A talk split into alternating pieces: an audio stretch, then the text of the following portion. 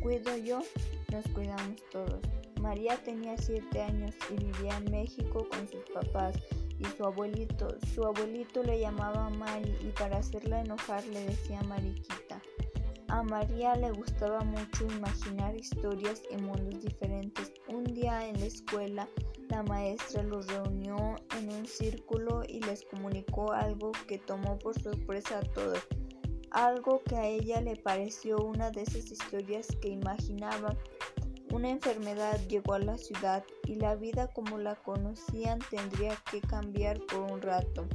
No podrían salir de casa ni estar tan cerca de sus amigos ni familia por un tiempo. La maestra les explicó que un virus llamado coronavirus estaba haciendo que la gente se enfermara como cuando alguien le da gripa. ¿Qué es coronavirus? preguntó María, que nunca había escuchado eso. Es un virus que se descubrió hace poco tiempo.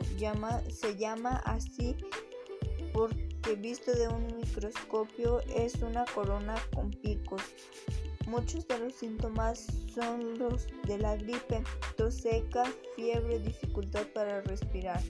Los niños veían a la maestra con cara de miedo porque aún no entendían muy bien cómo había llegado ese virus a cambiar sus vidas. No hay que temerle, dijo la maestra, porque no hay muchos casos contagiados en niños. Además, son casos de poca gravedad.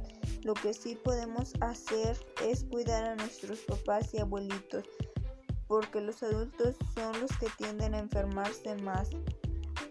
María, que amaba a su abuelito, se sorprendió mucho y preguntó qué se podría hacer para defender, defender del virus.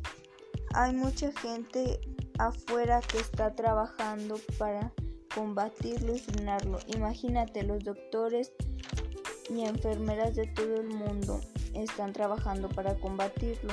Nosotros para ayudar lo primero que necesitamos es levantar, lavarnos las manos muy seguido, por lo menos 20 segundos, taparnos con el codo al estornudar y no tocarnos la cara porque es muy fácil que los gérmenes se peguen, pero sobre todo quedarnos en casa para evitar contagiarnos.